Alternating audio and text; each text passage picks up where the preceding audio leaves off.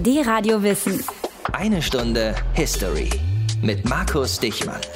Wisst ihr eigentlich, wie Viktor Orban groß rausgekommen ist? Also wir reden natürlich von dem ungarischen Ministerpräsidenten Viktor Orban, dem europäischen Stinkstiefel schlechthin, der gerne mit Putin und Erdogan die Hände schüttelt und am liebsten nicht einen einzigen Flüchtling bei sich daheim in Ungarn aufnehmen würde. Der hatte seine erste große Stunde im Juni 1989, also mitten in der friedlichen Revolution in Ungarn, kurz vor dem Ende des Sozialismus, kurz vor dem Fall der Mauer. Und da war er selbst gerade mal 26 Jahre alt. Er war damals Studentenführer und hielt in Budapest auf dem sogenannten Heldenplatz eine Rede vor sagenhaften 250.000 Menschen, vor einer Viertelmillion Leuten. Kann man heute noch bei YouTube finden, das Video. Orban so richtig mit 80er Jahre Fokuhila, ein paar Bartstoppeln im Gesicht, ganz lässig, das Hemd aufgeknüpft, das weiße Hemd. Und worum ging es in seiner Rede? Es ging um den Ungarnaufstand von 1956. 1956 erheben sich die Ungarn nämlich zum ersten Mal gegen die Kontrolle durch die Sowjetunion. Hören wir mal rein. Ma, 33 évvel a magyar forradalom, esélyünk van arra, hogy békés úton érjük el mindazt, also sinngemäß sagt er heute, 33 Jahre nach der gescheiterten Revolution, haben wir die Chance, friedlich zu erreichen, was die Revolutionäre von 56 im blutigen Schlachten nur für ein paar Tage erreicht haben, nämlich der Diktatur ein Ende setzen. Es ist ein Treppenwitz der Geschichte, dass ausgerechnet dieser Mann so eine flammende Rede für die Demokratie gehalten hat, gegen die Diktatur. Aber wir wollen heute vor allem wissen, worüber Orban da eigentlich gesprochen hat. Was war der Ungarnaufstand? Wer hat ihn ausgetragen? Wie ist er ausgegangen? Und warum ist er für das heutige Ungarn noch so derart wichtig? Die Radio Wissen. Eine Stunde History. Die Geschichte Ungarns ist ja eine sehr lange Geschichte. Die beginnt mit der Gründung des Königreichs Ungarn genau im Jahr 1000. Aber wir spulen heute erstmal ordentlich weit vor. Und zwar mit Matthias, der jetzt für uns auf die Fast-Forward-Taste drückt. Dr. Matthias von Hellfeld. Der Mann, der beinahe das Bernsteinzimmer gefunden hat. Wir steigen nämlich quasi ein, Matthias, mit der Zeit so zwischen den Weltkriegen. Vorher, bis zum Ersten Weltkrieg, war Ungarn sehr eng angebunden an Österreich. Klar, wir kennen alle die Vielvölkerstaat, äh, die K&K-Monarchie Österreich-Ungarn. Die ging dann aber aus dem Ersten Weltkrieg als Verlierer hervor, wurde aufgelöst, Österreich-Ungarn. Und was blieb dann? Die Ungarn ohne Österreich. Ja, die Ungarn ohne Österreich als eigenes Land. Neuer starker Mann war Miklas Horthy, der also dann alsbald als Staatspräsident fungierte und das Land äh, bis zum Zweiten Weltkrieg, kann man äh, Pi mal Daumen sagen, regierte. Mhm. Und in diesem Zweiten Weltkrieg lehnte sich Ungarn zunächst einmal an das nationalsozialistische Deutschland an. 1941 trat Ungarn unter der Führung eben von Horthy an der Seite Deutschlands in den Krieg gegen die Sowjetunion ein. Und das allerdings war eine katastrophale Fehlentscheidung, denn die Ungarn erlitten schwerste Verluste, weil sie schlecht bewaffnet bewaffnet waren, schlechte Ausrüstung hatten und den Kampf gegen die Rote Armee hoffnungslos unterlegen waren. Das Horthy-Regime machte daraufhin eine Kehrtwende und versuchte sich nun auf die andere Seite zu schlagen als auf die okay. Seite der Alliierten. Das führte dann im Frühjahr 1944 fatalerweise zum Einmarsch der Deutschen, also der ehemaligen Verbündeten. Die begannen daraufhin sofort das Land äh, durchzukämmen und äh, die Deportation der ungarischen Juden ins Werk zu setzen. Das Ende kam dann ziemlich rasch, weil Horthy nach Moskau ein Kapitulationsangebot schickte, das dann Mitte Oktober 1944 zu einem eigenständigen Waffenstillstand führte. Es gab noch so ein paar faschistische Terrorgruppen, äh, die sogenannten Pfeilkreuzler, die weiterkämpften, aber schließlich wurde im April 1945 das Land von der Roten Armee besetzt. So, und die Sowjetunion, die Soldaten sind dann quasi einfach geblieben. Naja, eigentlich schon, weil auf den äh, Konferenzen der Alliierten, die ja schon während des Krieges stattgefunden haben, da wurde unter anderem die Frage diskutiert, was man denn nun mit Europa machen wolle, wenn der Krieg irgendwann mal siegreich beendet sein würde. Und eine davon fand auf der Krim statt. Und dort offenbarte Stalin, der starke Mann der Sowjetunion, seine Absicht, so eine Art Sicherheitsgürtel um die Sowjetunion herumzulegen, damit sein Land nie wieder weder von Deutschen noch von anderen überfallen werden könnte. Er beanspruchte am Anfang Italien und das Baltikum und den Balkan als Satellitenstaaten, aber auch die späteren Ostblockstaaten wie Bulgarien, Rumänien, Ungarn, Jugoslawien und sowas hat er alles für sich beansprucht. Mhm. Bis auf Italien haben die westlichen Alliierten diesem Ansinnen offenbar zugestimmt, ohne richtig darüber nachzudenken, was für eine Tragweite das eigentlich hatte. Die genaue Aufteilung Deutschlands im Übrigen ist erst später besprochen worden. Mhm. Also würdest du sagen, letzten Endes war Ungarn da, ja, sagen wir mal, ein Opfer des Geschachers um diesen Schutzgürtel für die Sowjetunion? Ja, also im Nachhinein kann man das sicher so sagen, denn dieser Schutzgürtel begann ja im Norden mit Polen und der DDR und wurde dann gen Süden durch die Tschechoslowakei, eben durch Ungarn, durch Rumänien, Bulgarien und Albanien bis zur griechischen und bis zur türkischen Grenze fortgeführt. Und nimmt man noch das Jugoslawien dazu, das so ein bisschen eine Sonderstellung natürlich gehabt hat, dann gibt es sozusagen eine mehrere hundert Kilometer tiefe Schutzzone zwischen Westeuropa und der UdSSR und Ungarn war eben ein geopolitisch zentraler Teil dieser Strategie Stalins und damit irgendwie auch sein Opfer. So kamen die Sowjets also nach Ungarn und so haben wir jetzt die Ausgangssituation geschaffen für den Ungarnaufstand 1956. Die Radio Wissen, eine Stunde History hier. Wie Ungarn unter die sowjetische Fuchtel geriet, das haben wir eben hier gelernt in einer Stunde History, aber damit waren die Ungarn ja eben auch nicht allein. Stalin wollte nach dem Zweiten Weltkrieg einen Schutzgürtel um sein Land ziehen und deshalb erstreckte sich sein Einfluss auch auf Polen, auch auf die Tschechoslowakei, auch auf Rumänien und Bulgarien und natürlich auch klar auf die DDR. 1956 sollte es dann in einigen dieser Länder das erste Mal so richtig knallen. Stalin war inzwischen drei Jahre lang tot und viele Bewohner der Ostblockstaaten dachten sich, naja, vielleicht geht da ja jetzt mal was, mal so zwei, drei Schritte nach vorne. Und deshalb gab es Demos und Revolten in Rumänien, in Polen und eben auch in Ungarn. Der Ungarnaufstand, unser Thema heute, Arne Hell nimmt uns mit. 200.000 Menschen ziehen durch Budapest. Sie haben die Lügen der kommunistischen Führung satt. Und sie haben die Besatzung durch russische Truppen satt. Es war eine wunderschöne Demonstration. Die jungen Kerlen haben äh, den Zug angefangen, sie haben Fackeln getragen, haben die roten Fahnen in die Donau geschmissen. Inzwischen ist eine Deputation äh, zum Radio und dort hat man vier Studenten abgeschossen. Es sind Einheiten der Geheimpolizei, die auf die Menge schießen. Die Kommunistische Partei will um jeden Preis verhindern, dass die Proteste sich ausbreiten.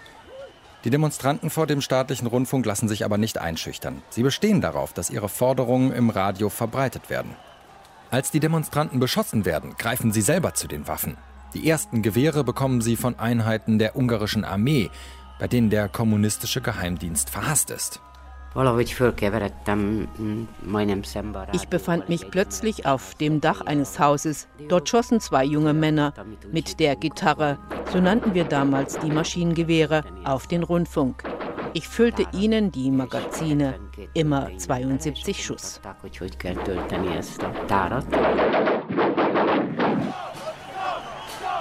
Der Chef der Kommunistischen Partei Ungarns hatte übers Radio wenige Stunden vorher noch versucht, die Bevölkerung mit den altbekannten Sprüchen zu beruhigen. Als sich Zehntausende Demonstranten vor dem Parlament versammeln, gibt er zum Schein nach.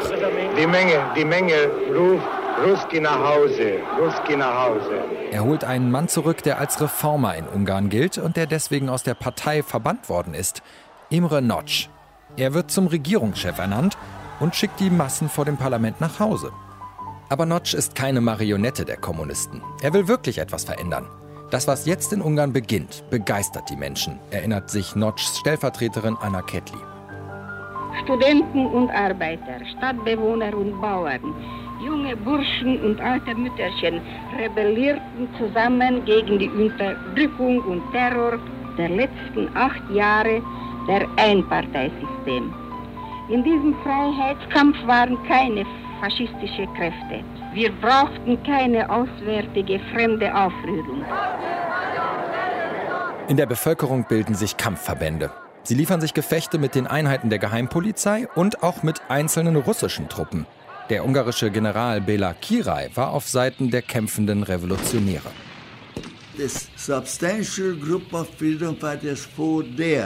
Sie hatten schnell den riesigen taktischen Fehler der sowjetischen Seite mitbekommen, Panzer in die engen Straßen zu schicken, ohne sie durch Infanterie schützen zu lassen. Unsere setzten sie mit Molotow-Cocktails außer Gefecht. Kurz darauf verkündete unser Ministerpräsident Imre Notch einen Waffenstillstand und nicht zuletzt die Russen waren darüber glücklich, denn sie hatten bis dahin gewaltige Verluste erlitten. Es ist der 28. Oktober, als Notch verkündet, dass die Kämpfe zu Ende sind und dass die russischen Truppen Ungarn verlassen werden. Notch erscheint, winkt mit dem Hut, tritt jetzt an das Mikrofon. Der revolutionäre Kampf, dessen ihr Helden wagt, hat gesiegt. Es werden andere Parteien erlaubt. Politische Gefangene kommen frei. Das Stalin-Denkmal wird klein gehauen. Die Aufständischen übernehmen auch die Grenzposten, wie den an der ungarisch-österreichischen Grenze. 100 Meter von uns entfernt, da wird offensichtlich jetzt eine Fahne heruntergerissen. Und jetzt haben die Leute auch den Aussichtsturm besetzt und äh, haben auch dort eine rot-weiß-grüne Fahne aufgezogen. Es ist, ich glaube, ich kann es sagen, ein Augenblick, der eine geschichtliche Bedeutung hat. Doch der Traum von Freiheit dauert nur Tage. Am 4. November schlägt die Sowjetunion zurück. Hier spricht Imre Nagy, Ministerpräsident des Ungarischen Volksrepublik. Heute Morgen haben die sowjetischen Truppen den ungarischen Hauptstadt angegriffen, mit dem offensichtlichen Zwecke, die gesetzliche Regierung Ungarn zu stößen. 100.000 sowjetische Soldaten und mehr als 2000 Panzer marschieren in Ungarn ein. Die Kämpfe dauern zehn Tage. Dann ist der Aufstand vorbei. Den ungarischen Freiheitskämpfern bleibt nur die Flucht. Imre Notsch wird hingerichtet. Seine Mitstreiterin Anna Ketli rettet sich nach Wien. Wir hatten darauf gerechnet, dass wir einen friedlichen Übergang von einer Diktatur in ein demokratisches System übergehen können. Dass so viele blutige Opfer der Einmischung der Sowjetarmee gewesen waren, das ist nicht unsere Schuld. Straßenschlachten und Kämpfe in Budapest beim Ungarn-Aufstand 1956. Insgesamt sind dabei übrigens 2500 Ungarn getötet worden. D-Radio Wissen. Eine Stunde History. Der Ungarn-Aufstand 1956. Der ist unser Thema heute, eine Stunde History.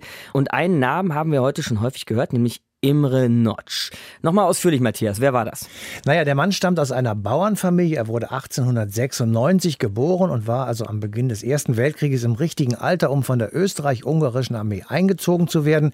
Das wurde er auch. 1915 geriet er in russische Gefangenschaft und wurde dort in dieser Gefangenschaft Mitglied der Sozialdemokratischen Arbeiterpartei Russlands, aus der später dann die Kommunistische Partei hervorgegangen ist. Mhm. An der Oktoberrevolution 1917 hat er sogar teilgenommen, war also ein waschechter ah. und überzeugter Anhänger der proletarischen Revolution von eben 1917. Und während der Herrschaft von Horthy, von dem haben wir eben schon was gehört, musste er dann in die Sowjetunion emigrieren, studierte dort Landwirtschaft, wurde ungarisches Mitglied der Kommunistischen Internationale und schloss sich der Roten Armee an, mit der er dann 1944 in seine Heimat, nämlich Ungarn, wieder einmarschierte. Landwirtschaft studiert, wie Viktor Orban übrigens auch. Ähm, wie ist dann aber Notch in die Politik gekommen? Das war bisher, da, war das ja ein Umweg, würde ich mal sagen. Das war ein Umweg, aber er hatte ja, wie gesagt, Landwirtschaft studiert, hatte sich in Moskau in der Komintern einen Namen gemacht und war deshalb für die sowjetischen Besatzer Ungarns natürlich der geeignete Mann für den Job des Landwirtschaftsministers. Und seine Hauptaufgabe eben als Minister war die Bodenreform, die nach 1945 ja in allen Ostblockstaaten durchgeführt wurde.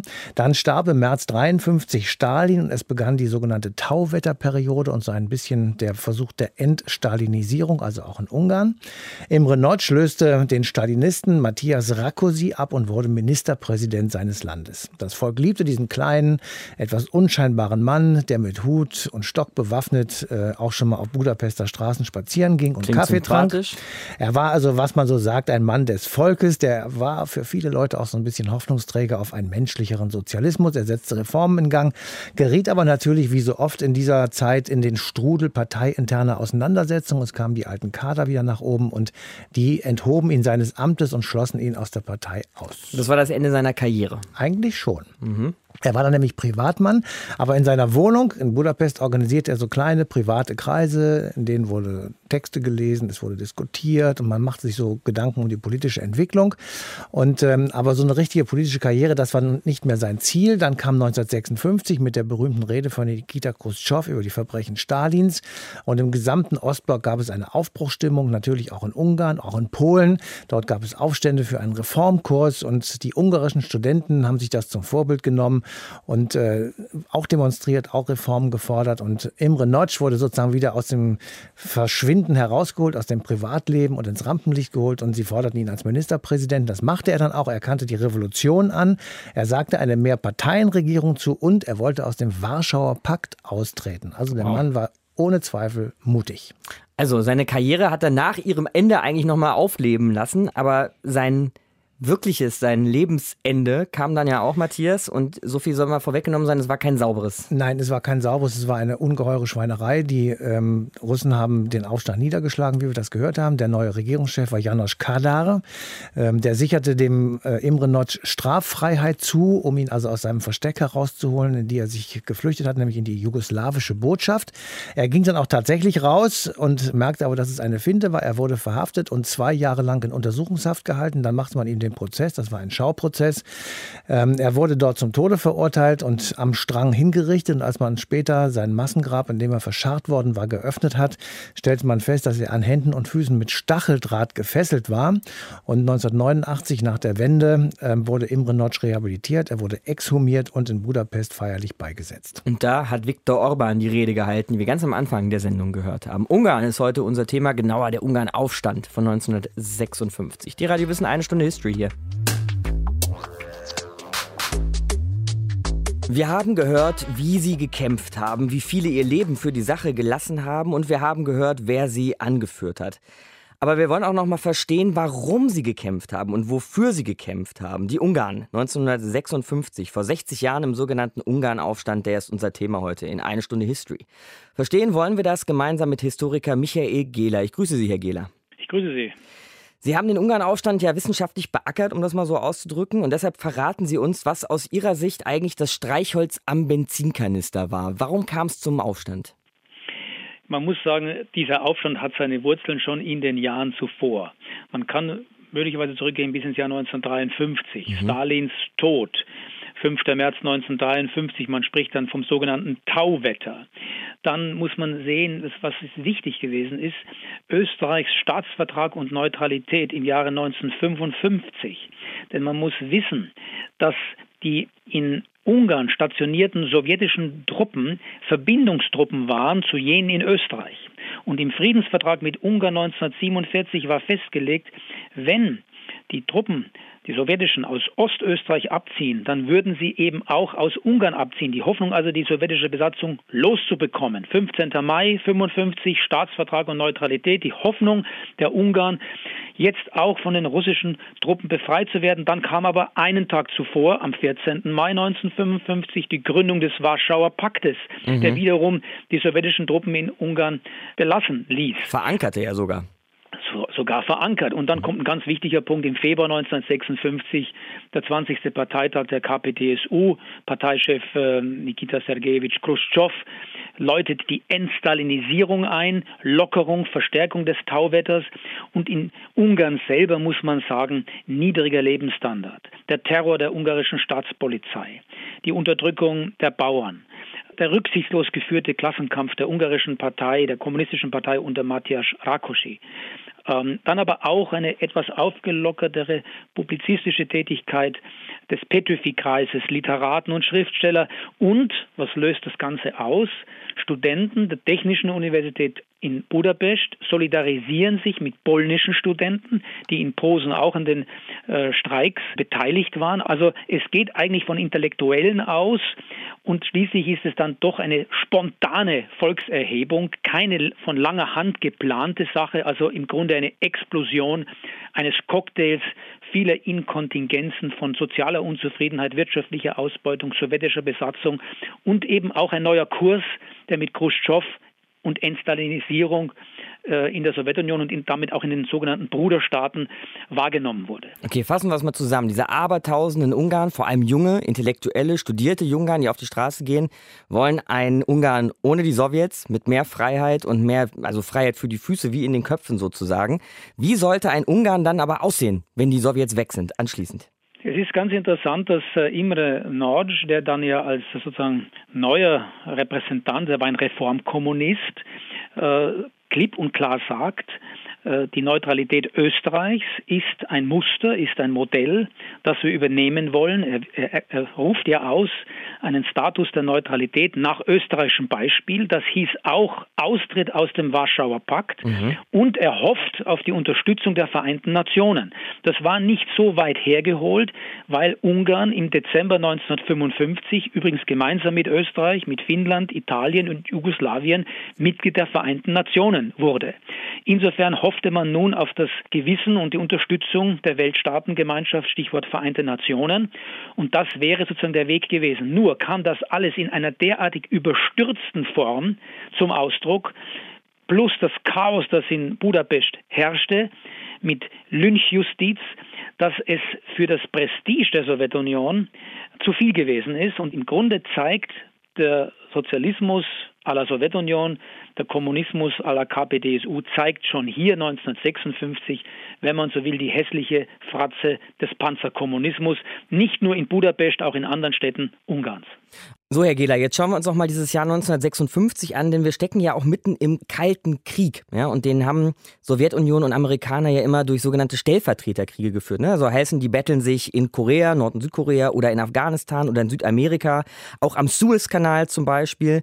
Und da wird halt jeweils die andere Seite im Konflikt unterstützt, aber nicht richtig Krieg geführt. Ne? Das ist ja im Grunde die Idee des Kalten Krieges. Man könnte zynisch behaupten, das erleben wir heute so wieder. Aber was war denn eigentlich damals in Ungarn los? Hatte der Westen da auch irgendwie Aktien im Aufstand? Also man muss hier sagen, der Fall Ungarn Aufstand, äh, ein Freiheitsaufstand war und der Fall Suez, wo es um die Verstaatlichung der Suezkanalgesellschaft durch den ägyptischen Staatspräsidenten Gamel Abdel Nasser geht. Hier finden wir einen Gleichklang der Supermächte. Es ist weder im Interesse der Vereinigten Staaten von Amerika noch im Interesse der Sowjetunion, dass Briten und Franzosen gemeinsam mit Israelis hier militärisch intervenieren. Und es kommt dann auch zum Abzug von Briten und Franzosen.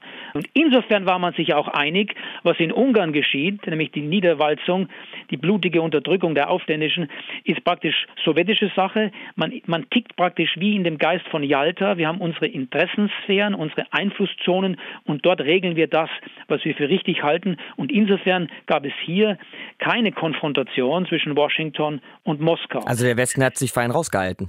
Radio Free Europe in München hat aufgerufen zum Aufstand, hat Unterstützung zugesagt. Es blieb heiße Luft, Propaganda. Die Eisenhower-Dulles-Administration hat praktisch nichts tun können äh, für die aufständischen Ungarn. Und insofern ist mit dem Jahr 56 neben Freiheitsaufstand auch Desillusionierung äh, eingetreten, Enttäuschung über den ausgebliebenen Freiheitswunsch und letztlich auch Ausdruck Teilung der Welt. Danke. Michael Gehler, Professor an der Uni Hildesheim, heute in eine Stunde History zum Ungarnaufstand. Danke Ihnen. Gerne, alles Liebe. Die Radio Wissen. Eine Stunde History. Es ist gut, wenn man jemanden kennt, der wen kennt. Eine Stunde History hier, die Radio Wissen. Der Ungarnaufstand 1956 ist unser Thema heute und einer, der bei diesem Aufstand dabei war, ist Andras Oschwart. Damals ein junger Mann, einer der Demonstranten, ist Andras Oschwart im letzten November verstorben mit 90 Jahren. Sein Sohn heißt Stefan und er ist heute unser Korrespondent für Ungarn. Grüße Sie, Herr Oschwart. Ja, hallo. Haben Sie oft mit Ihrem Vater über diese Zeit gesprochen, über den Aufstand? Ja, äh, natürlich. Äh, das war für uns ein großes Thema, denn der Aufstand, äh, der war ja der Anlass dafür, dass mein Vater 1956 Ungarn verlassen hat und dann auch sehr lange bis in die 60er Jahre hinein erstmal nicht nach Ungarn konnte. Also das war natürlich Bestandteil vieler Erzählungen. Und vor zehn Jahren bin ich mit ihm dann auch mal durch Budapest gelaufen. Das war so rund um das Gedenken zum 50. Jahrestag dieses Aufstandes und habe mir gedacht, ich mache mal eine Reportage mit ihm, eine etwas persönlichere Reportage, in der er mir mal sozusagen seinen Freiheitskampf erzählt. Zurück nach Ungarn ging es für Ihren Vater nicht, weil er einfach Angst hatte, weil Repressalien auf ihn gewartet hätten. Ja, es gab äh, durchaus auch, ähm, ohne dass er zurückkehrte, Repressalien. Also zum Beispiel äh, seine Geschwister, die wurden dann von der Staatssicherheit, der ungarischen Staatssicherheit, äh, mal zum Gespräch bestellt und ähnliches mehr. Also da hatte er durchaus Angst. Das waren natürlich heftige Jahre, ein Krieg, eine Revolution, ein Aufstand, unzählige Tote. Wie war das eigentlich für Ihren Vater davon zu erzählen? Denn ich meine, oft fällt es Menschen ja nicht leicht, sich gedanklich in sowas zurückzubegeben. Ich glaube, er war relativ äh, froh, äh, dass ich das zum Thema machte. Es machte ihn auch ein bisschen stolz, äh, dass er gleichsam ja, Augenzeuge ähm, eines doch wichtigen historischen Ereignisses äh, war. Und ähm, das machte ihm durchaus Spaß, mir das zu erzählen. Und zum Beispiel an den 23. Oktober 1956, wir sind 50 Jahre später durch Budapest gelaufen, mhm. da hat er mir Folgendes erzählt über die Stimmung damals 1956. Das war ein herrliches Wetter, genauso wie heute. Da war eine riesige Menge Leute äh, und dann schlossen sich an auch die Arbeiter, viele Arbeiter. Da wurde dann von Petöfi Talpra Magyar, nicht wahr? Und dann noch verschiedene Rede gehalten.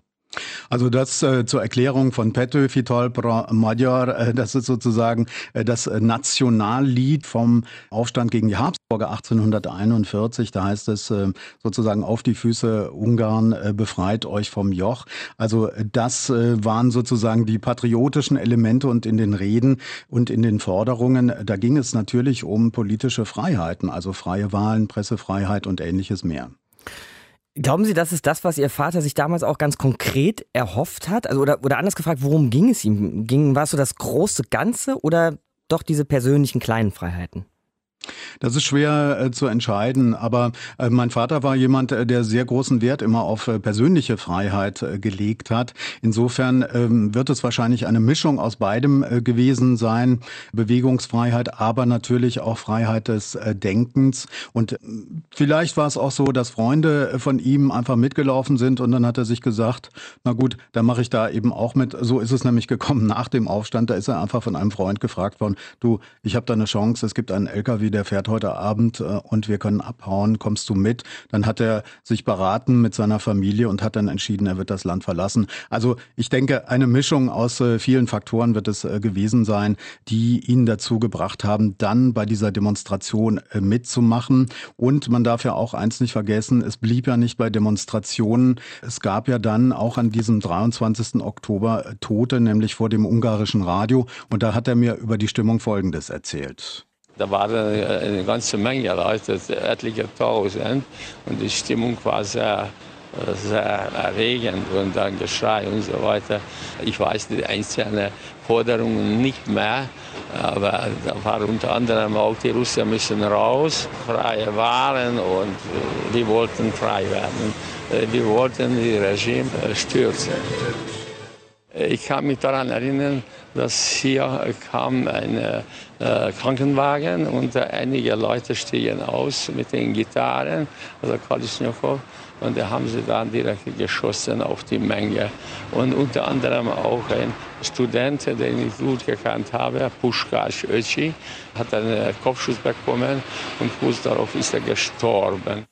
Und vielleicht noch als Ergänzung, mein Vater hat damals Medizin studiert und er hat äh, sozusagen ein Praktikum gemacht im Istvan im St. Istvan Krankenhaus. Das war da ganz in der Nähe des ungarischen Radios.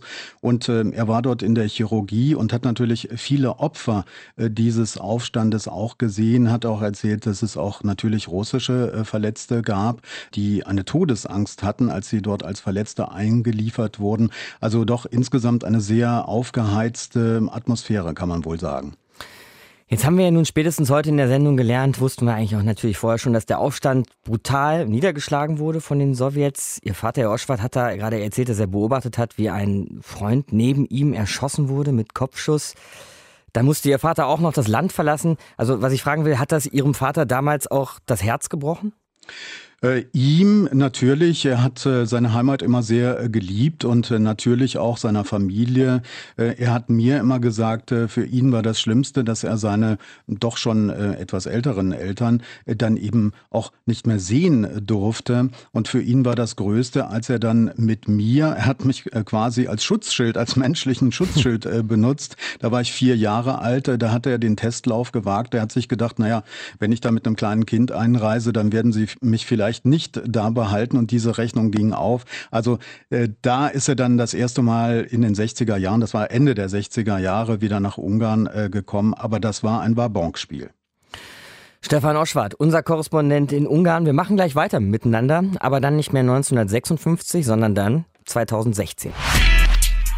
D-Radio Wissen. 60 Jahre später, von 1956 nach 2016, spielt der Ungarn-Aufstand im heutigen Ungarn noch eine Rolle. Das wollen wir jetzt weiter ausfräsen. Stefan Oschwart ist immer noch dabei, heute in eine Stunde History, unser Korrespondent für Ungarn. Also, Herr Oschwart, kann man 1956 heute noch spüren?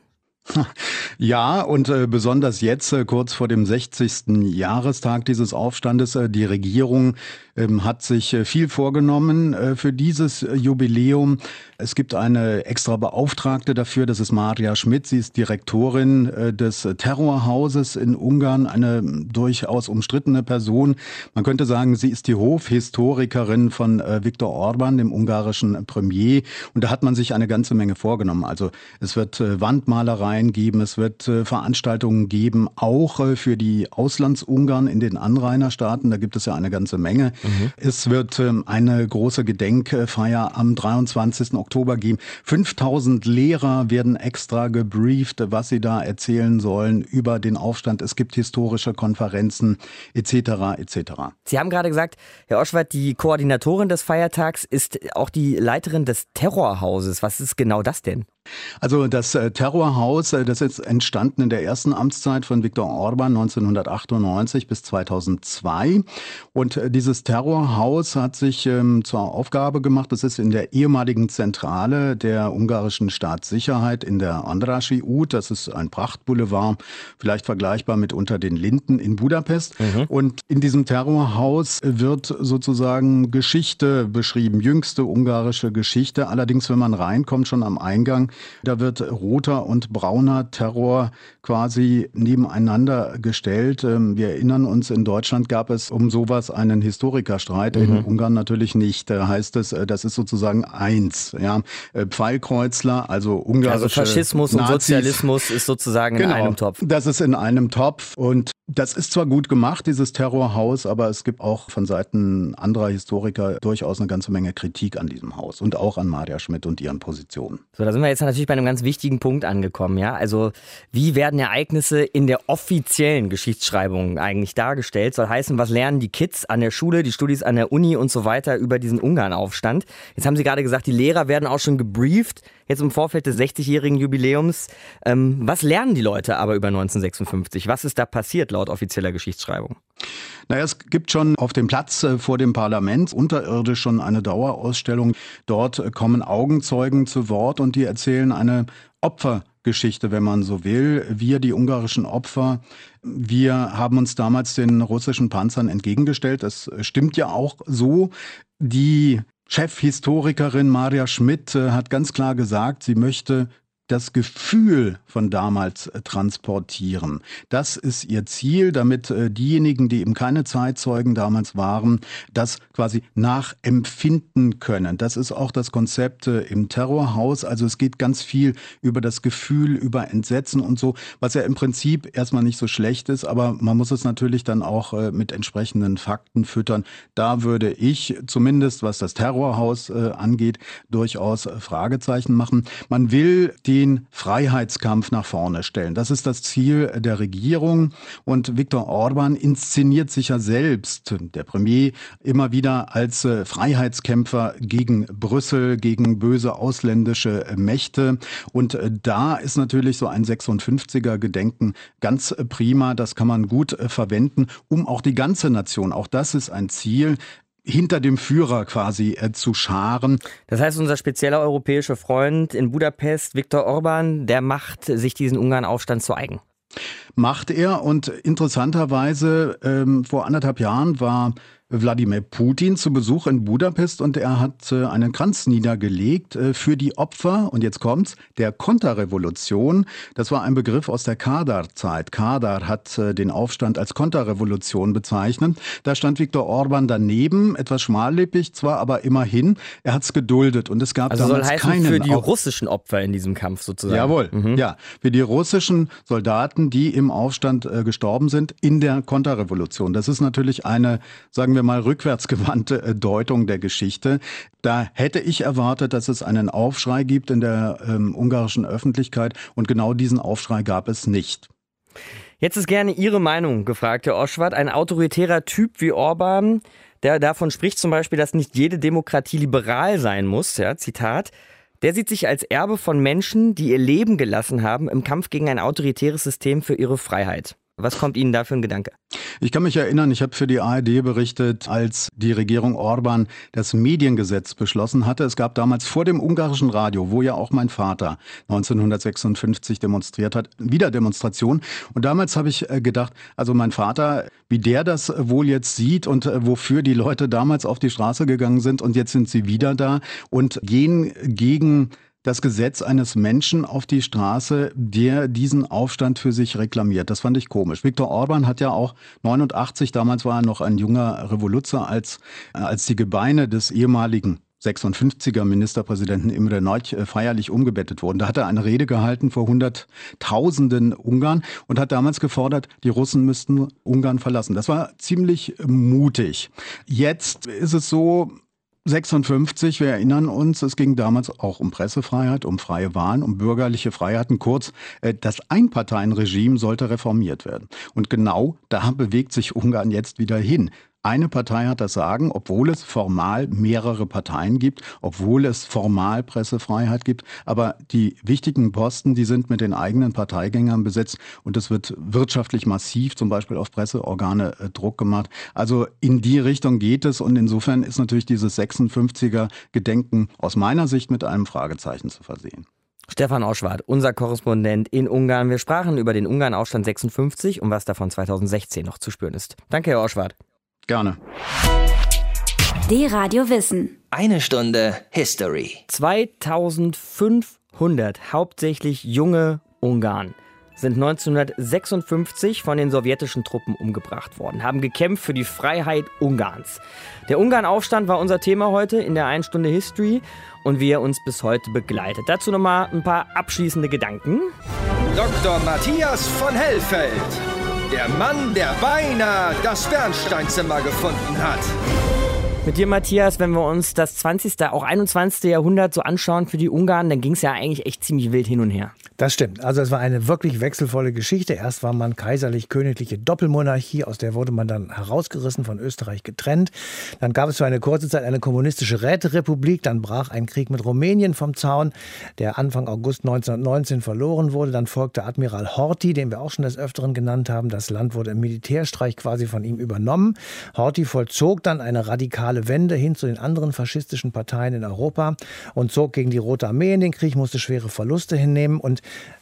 Daraufhin wurde Ungarn von der Roten Armee besetzt und wieder Willens Teil des Ostblocks, hatte aber nach dem Aufstand, über den wir heute so viel gehört haben, bald den Ruf, dass es man am Balaton durchaus schon aushalten könnte. und das Wort vom Gulasch-Kommunismus, für den war also Janosch Kada verantwortlich, machte die Runde. Und dieser Gulasch-Kommunismus, der hat offenbar die wesentlichen Bedürfnisse der Menschen in Ungarn befriedigt und war nicht ganz so streng wie die übrigen politischen Systeme in den anderen Ostblockstaaten. Und dann ging es ja sogar so weit, dass 1989 die Ungarn einen ganz entscheidenden entscheidenden Anteil an der Wende hatten und damit ja irgendwie auch ein wichtiger Teil unserer deutschen Geschichte waren, ja? Und den vergessen wir leider sehr oft, denn wir haben immer ein anderes Bild im Kopf. Aber es waren eben die Ungarn, die die DDR-Flüchtlinge aus der deutschen Botschaft ausreisen ließen. Und zwar zwei Wochen bevor die Menschen aus der Prager Botschaft ausreisen durften. Das ist so das Bild, was allen immer hängen geblieben Stimmt, ist. Ja. Dann kamen Reformen in Ungarn, die das Land innerhalb einer relativ kurzen Zeit von der Plan auf die Marktwirtschaft umstellen sollten, damit eben eines der wohl wesentlichsten Kriterien erfüllt war, um äh, in die Nähe der Europäischen Union zu geraten und dann auch beizutreten auftreten. Also wieder so eine Art Extremzustand. Nur dieses Mal ist es wohl offenbar sehr viel zu schnell gegangen, denn viele Ungarn sind bei diesem schnellen und drastischen Veränderungsprozess auf der Strecke geblieben und sehen sich nach dem zurück, was man so die guten alten Zeiten nennt, die es natürlich nie gegeben hat. Deswegen äh, sieht man in Ungarn derzeit so ein bisschen einen Extremismus, eine Art politische Scharfmacherei gegen Andersdenkende mit merkwürdigen Argumentationen gegen die Aufnahme von muslimischen Flüchtlingen, die mitunter einen durchaus rassistischen Unterton haben. Und Viktor Orban, der verkörpert offenbar für viele Ungarn eben jenen starken Mann, den sie in den letzten Jahren doch so arg angeblich jedenfalls vermisst haben. Und für uns könnte das heißen, wir müssen vielleicht einfach mal warten, bis das Pendel in Ungarn möglicherweise auch wieder an die andere Seite herumschlägt und dann wieder etwas besser mit ihnen zu verhandeln ist. Eine Sache, die der erwähnte Orban ja auch extrem betreibt, ist seinen Leuten sagen, ihr seid Ungarn und das schon seit Jahrhunderten. Also seid gefälligst stolz darauf. Das ist ja eine Rhetorik, die wir inzwischen auch aus Deutschland wieder ganz gut kennen. Darüber, Matthias, wollen wir uns nächste Woche Gedanken machen, denn klar, der ein oder andere, der mag schon länger an einem Fleckchen Erde leben, aber geht man lange genug zurück, dann kommen wir alle von irgendwo anders her und haben uns vielleicht genommen, was nicht unser war. Die Völkerwanderung ist das Thema nächste Woche in eine Stunde History. Und Matthias, das Bernsteinzimmer, das ist ja auch mal gewandert, ne? Das ist auch schwer. Das, das kann man da gut unter. Das mache ich vielleicht nächste Woche wirklich, weil es ist ja auch tatsächlich gewandert und keiner weiß, wo es dann abgeblieben ist. Nächste Woche das Bernsteinzimmer. Das war die eine Stunde History für heute. Markus Sichmann, mein Name. Ciao, schöne Woche euch. D-Radio Wissen, eine Stunde History. Jeden Sonntag von 19 bis 20 Uhr. Mehr auf dradiowissen.de